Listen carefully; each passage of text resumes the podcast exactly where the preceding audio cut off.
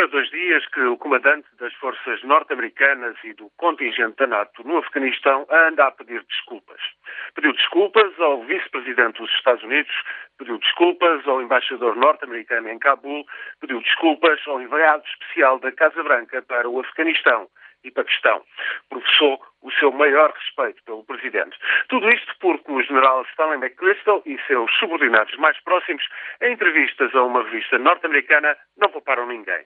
Pela voz de um subordinado, o general, que há um ano dirige o esforço de guerra no Afeganistão, não escondeu o mesmo ter ficado desapontado no seu primeiro encontro com Barack Obama.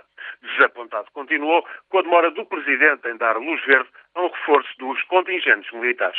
O embaixador em Cabul teve-o atraído e o vice-presidente dos Estados Unidos não passa de um zero à esquerda.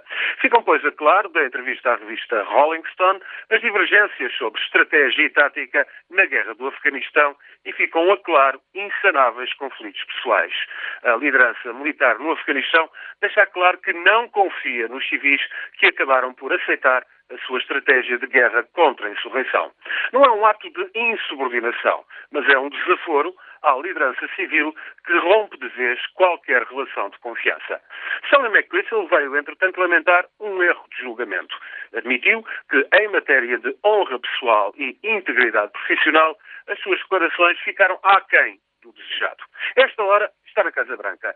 Foi convocado para se explicar ante o Presidente. De momento, ainda não foi demitido, apesar de algumas fontes do Congresso aventarem que terá colocado o lugar à disposição. A Casa Branca fez saber que o Presidente estava furioso. Tudo isto é péssimo e insano. Primeiro, o impasse da guerra no Afeganistão é tão mau que Obama hesitou ao temer complicar ainda mais as coisas, demitindo um general que faltou publicamente ao respeito ao seu vice-presidente. Um abuso que atinge necessariamente e diretamente o próprio presidente. Segundo, o comandante em chefe tem por obrigação fazer cumprir ordens e não é possível levar a bom porto uma guerra quando foi quebrada uma relação de confiança. O general deveria ter sido imediatamente demitido, obviamente demitido, assim que as suas declarações foram tornadas públicas esta semana.